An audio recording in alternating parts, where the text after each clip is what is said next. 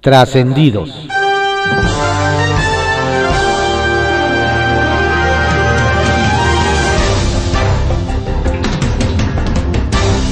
Continuamos con la audiosíntesis informativa de Adrián Ojeda Román, correspondiente a hoy, sábado 16 de octubre de 2021. Demos lectura a algunos trascendidos que se publican en periódicos de circulación nacional. Templo Mayor, por Fray Bartolomé, que se publica en el periódico Reforma. En un eventazo de la clase política morenista, se convirtió la toma de posesión de la gobernadora de Guerrero, Evelyn Salgado quien asumió bajo la enternecida mirada de su papi, Félix Salgado, ya arropada por el secretario de Marina, Rafael Ojeda, el subsecretario de la CEGOP, Alejandro Encinas, y hasta el alicaído Hugo López Gatel. También fueron los gobernadores Alfredo Ramírez Bedoya de Michoacán, Lorena Cuellar de Tlaxcala, Cuitláhuac García de Veracruz y la jefa de gobierno de la Ciudad de México, Claudia Sheinbaum. Por cierto, esta última protagonizó un muy comentado abrazo con el senador Ricardo Monreal, quien le pidió a la capitalina poner fecha para echarse una platicada, aunque no se supo si para tratar asuntos de la ciudad o el método de selección del candidato presidencial de Morena en 2024. Otro papi feliz es el coordinador de los diputados de Morena, Ignacio Mier, quien ayer consintió a su hijo Nachito, que rindió protesta como alcalde de Tecamachalco, Puebla, con invitados como el gobernador saliente y el entrante de Sinaloa, Quirín Ordaz y Rubén Rocha, y el presidente de la mesa directiva de San Lázaro, Sergio Gutiérrez. Y para coronar el acto, la porra corrió el grito de gobernador, dirigido al legislador y orgulloso papá y en ausencia del actual mandatario Miguel Barbosa, quien le hizo el feo al joven morenista y no asistió. En cambio, el mandatario estatal sí estuvo en la toma de posesión del alcalde de la capital poblana, el panista Eduardo Rivera, en donde coincidió con el expresidente blanqueazul Felipe Calderón y con el senador y exsecretario de Gobernación tricolor Miguel Ángel Osorio Chong. La duda es si se trató nada más de un asunto de cercanía geográfica, pues el gobernador no tuvo que viajar para asistir al acto en la misma ciudad en la que despacha, o de un tema de alejamiento político entre políticos del mismo partido quienes tienden a caer en el sospechosismo, se preguntan cómo es que The New York Times siempre tiene más y mejor información sobre el desplome de la línea 12 del metro que le costó la vida a 26 personas con respecto a lo que las autoridades de la Ciudad de México han ido revelando. En ese medio se han presentado más datos y detalles que los que el jueves dio a conocer la fiscal general de justicia Ernestina Godoy o los que se han hecho públicos en las dos entregas de peritaje de la empresa DNV. Pues ¿quién está filtrando, perdón, facilitando tanta información y sobre todo, con qué fin? Es pregunta sin fugas. Bajo reserva, que se publica en el periódico El Universal. Trampas en la revocación de AMLO. Ayer concluyó el registro para todas aquellas personas y organizaciones que tienen la intención de convertirse en promoventes de la figura de revocación de mandato que colocaría al presidente Andrés Manuel López Obrador en una boleta para ratificarlo o no en el cargo en 2022. De acuerdo con el Instituto Nacional Electoral, INE, fueron poco más de 1.800 los registrados que ahora la autoridad debe revisar para determinar quiénes serán los autorizados para comenzar a recabar las firmas para determinar si se lleva a cabo o no el ejercicio de votación. Lo curioso del caso es que hay organizaciones que se presentan como sociedad civil, que en realidad son dirigidas por militantes de Morena. Tal es el caso del grupo que Siga la Democracia, encabezado por la ex candidata diputada federal Gabriela Jiménez Godoy, muy cercano a Mario Delgado y que ahora busca convertirse en promovente de la revocación de mandato. El INE apenas revisará a los postulantes, pero ya esperan muchos otros casos similares. Quirino se pone la guinda. El gobernador saliente de Sinaloa, el priista Quirino Ordaz, tuvo un encuentro con la cúpula de las fracciones de Morena y el Partido Verde en la Cámara de Diputados este viernes, cuando el todavía mandatario estatal acudió al municipio de Tecamachalco, Puebla, a la toma de protesta del presidente municipal Carlos Ignacio Mier. Quirino Ordaz ya empezó a mezclarse con los mandamases de la Cuarta Transformación al reunirse con el coordinador de Morena, Ignacio Mier, con el presidente de la Cámara de Diputados, Sergio Gutiérrez de Morena, y con el coordinador del Verde de San Lázaro, Carlos Puente. Y por si algo faltara, también salió en la foto con todos ellos Rubén Rocha, quien sucederá a Quirino Ordaz cuando se vaya a la Embajada de México en España, el próximo primero de noviembre, cuando se dé la transición estatal en Sinaloa. Confusiones parlamentarias. Quien de plano llegó muy desmañanado al Senado a comparecer fue el secretario de Salud, Jorge Alcocer, quien confundió al coordinador del PRI en San Lázaro, Rubén Moreira, con el líder de Morena en la Cámara Alta, Ricardo Monreal. Al iniciar su discurso apuntó, retomando las palabras del coordinador parlamentario Rubén Moreira, me uno al compromiso de que esta sesión será de apertura inclusión, diálogo y respeto. Alcocer nunca rectificó, ni ninguno de sus asesores le informó del error durante el encuentro donde la oposición criticó la grave situación del sector en el manejo de la pandemia, el cáncer y vacunas para menores. Y mientras el subsecretario Hugo López Gatel, verdadero responsable de la estrategia contra la enfermedad, feliz en la toma de posesión de Evelyn Salgado. Cumbre Morenista en Guerrero. La toma de protesta ayer de la nueva gobernadora de Guerrero, Evelyn Salgado, bien hubiera podido confundirse con una cumbre de Morena.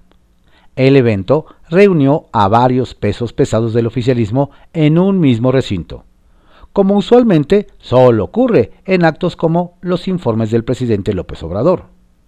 Por si a alguien le había quedado alguna duda del respaldo desde Palacio Nacional, a la familia Salgado. Trascendió, que se publica en el periódico Milenio. Trascendió que el subsecretario Hugo López Gatel no asistió a la comparecencia ante la Comisión de Salud del Senado porque, de acuerdo con la Junta de Coordinación Política, no fue convocado. Sin embargo, cuando se le preguntó al titular de la Secretaría de Salud, Jorge Alcocer, sobre la ausencia de su brazo derecho, dijo desconocer la razón. No sé quién, cómo o por qué, o si es personal. En tanto, el zar anti-COVID andaba tomándose selfies en el Congreso de Guerrero donde Evelyn Salgado tomó posesión como gobernadora y ya no se le pudo preguntar porque justo cuando su jefe informaba que era inevitable una cuarta ola de contagios, la capital se unía a 19 estados con semáforo epidemiológico en verde. Trascendió que hablando de Guerrero, la nota la dieron Claudia Sheinbaum y Ricardo Monreal, quienes se saludaron con un abrazo, hablaron por algunos minutos, tomados del brazo y quedaron en buscarse pronto. Todo con el senador Félix Salgado Macedonio como testigo de primera fila. Por cierto, después de que los dos presidenciables se despidieron, el fallido candidato a gobernador eligió bando, perdón, tomó rumbo y se fue con la jefa de gobierno. Trascendió que al cierre de agosto los ingresos totales de la Ciudad de México se ubican 7% arriba de la meta programada y se registra un desendeudamiento neto de 3.7, señales ambas de finanzas sanas y reactivación. Una prioridad del gobierno capitalino, lo que generó buenísima impresión entre los integrantes de la Asociación de Bancos de México que asistieron a la reunión de esta semana con la mandataria local Claudia Sheinbaum. Trascendió que a propuesta de la presidenta del Senado, Olga Sánchez Cordero, la mesa directiva impulsó un acuerdo para el registro de cabilderos que visitan a los legisladores, pues el actual lleva varios años sin actualizarse, con el objetivo de transparentar esas actividades, por lo que a partir del próximo lunes inicia la revisión. Pues la convocatoria se cerró este viernes. Kiosco, que se publica en el periódico El Universal. Suman de asesor de gobierno a polémico abogado con colmillo. Desde Michoacán nos platican que fueron varios los que se quedaron con la quijada en el suelo, luego de que fue anunciado el nombramiento de César Augusto Ocegueda Robledo como consejero jurídico del gobierno estatal. Nos detallan que políticos y empresarios alertaron que don César goza de mala reputación, pues ha destacado por hacer trampas jurídicas para beneficiarse junto con su hermano Pavel, y citan como ejemplo cuando fue secretario de Servicios Parlamentarios del Congreso Local 2012-2015, donde lo acusaron de adulterar documentos legislativos para permanecer en el cargo tres años más. Pero fue descubierto y quedó fuera. Además de que en ese lapso fue cuestionado por su manejo de recursos públicos. Sobre aviso, no hay engaño. Hayan desayunos de dos mil pesos. Quien aprovechó en Guanajuato para sacar los trapitos al sol, nos cuentan, fue el alcalde de Salamanca, César Ernesto Prieto Gallardo de Morena, pues aplicó la clásica frase de mi pecho no es bodega. Nos refieren que don César exhibió que al revisar la cuenta pública de su antecesora Beatriz Hernández Cruz del PT, encontró un adeudo por 92 mil pesos que él heredó por la compra de alimentos y chocolates. Nos detallan que la administración de doña Beatriz contrató el servicio de 45 desayunos a un precio de lujo, pues cada uno salió a 2.044 pesos, por lo que no duda, dudará en pedir una explicación para ver si se sirvieron huevos de Fabergé o por qué tan caros. Y eso, que la revisión apenas comienza. El delegado de la cultura banda en Zacatecas nos platican que quien demostró que le gusta el micrófono fue el cantante y diputado federal Marco Antonio Flores Sánchez de Morena. Nos indican que durante la instalación de la Comisión de Cultura en San Lázaro, don Marco pidió impulsar la cultura de botas, bailes y sombrero que él representa. Afirmó que con su música de banda ha cambiado a muchos cholos. Se pronunció por las peleas de gallos además de que remató diciendo que su cultura fue la que hizo ganar a Morena la gubernatura en su entidad y refirió que quería ser gobernador pero prefirió apoyar a su compadre David Monreal Ávila, de Morena, pese a que traía más puntos que don David. Antes muerto que sencillo. Ajúa. Casos a tratar con pincitas. En Chiapas nos comparten que las autoridades de justicia andan con pies de plomo, pues tienen en las manos dos situaciones bastante complicadas que cada día crecen como globo. Nos detallan, que por un lado, en Panteló, desde el 26 de julio el grupo armado de El Machete levantó a 21 pobladores de quienes no se sabe nada y podrían ya no estar con vida según, algunas voces de la localidad aunque la Fiscalía General del Estado asegura que no existen indicios de eso y que se investiga para garantizar la localización con vida de esas personas. Por otro lado, en Altamirano, desde el 30 de septiembre, está retenido el exalcalde Roberto Pinto Katner, del Partido Verde, por otro grupo, y tal parece que las armas se están convirtiendo en un serio problema en la localidad. ¡Auch! Sacapuntas, que se publica en el periódico El Heraldo de México. Abrazo en acto de Evelyn. Con tremenda señal política arrancó Evelyn Salgado como gobernadora de Guerrero.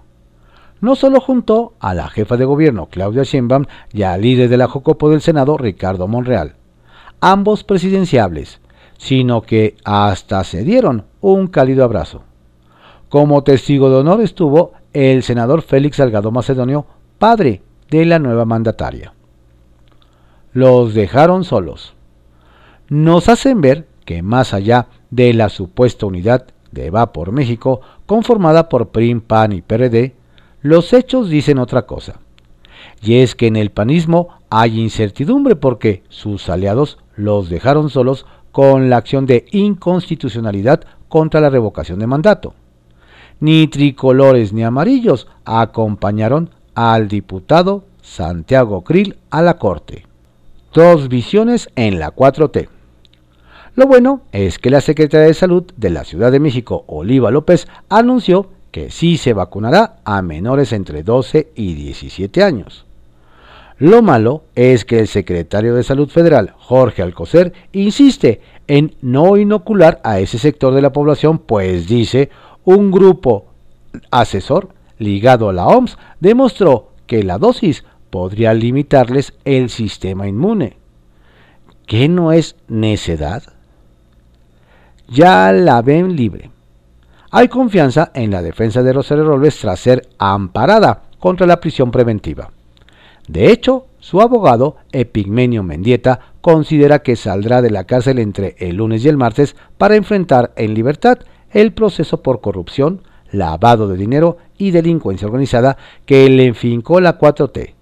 Y espera, no se le imponga otros cargos. Vila amarra inversiones. Recolectando inversiones en Europa está el gobernador de Yucatán, Mauricio Vila. Su primera parada fue Italia, donde amarró entre 150 y 220 millones de dólares para la construcción de lo que será el astillero más grande del continente en Puerto de Altura Progreso. Sigue en pláticas con empresarios italianos y aún le falta ir a Alemania y España. El Caballito, que se publica en el periódico El Universal. Sheinbaum y Monreal a ponerse de acuerdo la jefa de gobierno de la Ciudad de México, Claudia Sheinbaum Pardo, y el senador Ricardo Monreal sostendrán una nueva reunión, por lo menos así lo manifestaron durante el breve encuentro que sostuvieron momentos antes de la ceremonia de la toma de protesta de la morenista Evelyn Salgado Pineda, como gobernadora de Guerrero. Ahí los dos políticos se dieron un cálido abrazo intercambiaron unas palabras y el senador le dijo a la mandataria capitalina que la buscaría de nuevo para encontrarse. Un tercero que estaba en la reunión acotó. Para ponerse de acuerdo, de inmediato los dos se separaron, aunque don Ricardo alcanzó a decir, claro, hay que ponernos de acuerdo. Se quita una piedra del zapato. Donde van a descansar con la reasignación de comisiones en el Congreso de la Ciudad de México es en el gobierno capitalino, y en especial en la Consejería Jurídica, pues con la nueva distribución, al diputado morenista Temístocles Villanueva le quitaron la Comisión de Derechos Humanos, desde la que promovió, varias leyes en favor de la comunidad LGBTI que no resultaron ser del agrado de la administración y los metió en camisa de once varas. Ahora don Temístocles tendrá que ver temas más de grilla política y partidista. No cabe duda que se sacaron una piedra incómoda del zapato. Las críticas light en el Congreso mexiquense.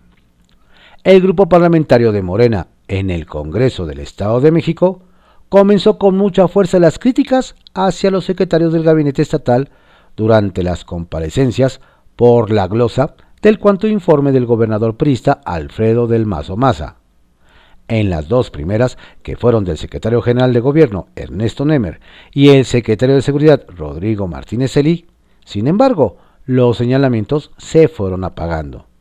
Y ha sido más dura la participación de la coordinadora del Partido Verde, María Luisa Mendoza. Parece que al permitir que los diputados de reciente ingreso tomaran la palabra, no funcionó. Y les hace falta algo de oficio político, pues suavizaron el discurso nos comentan.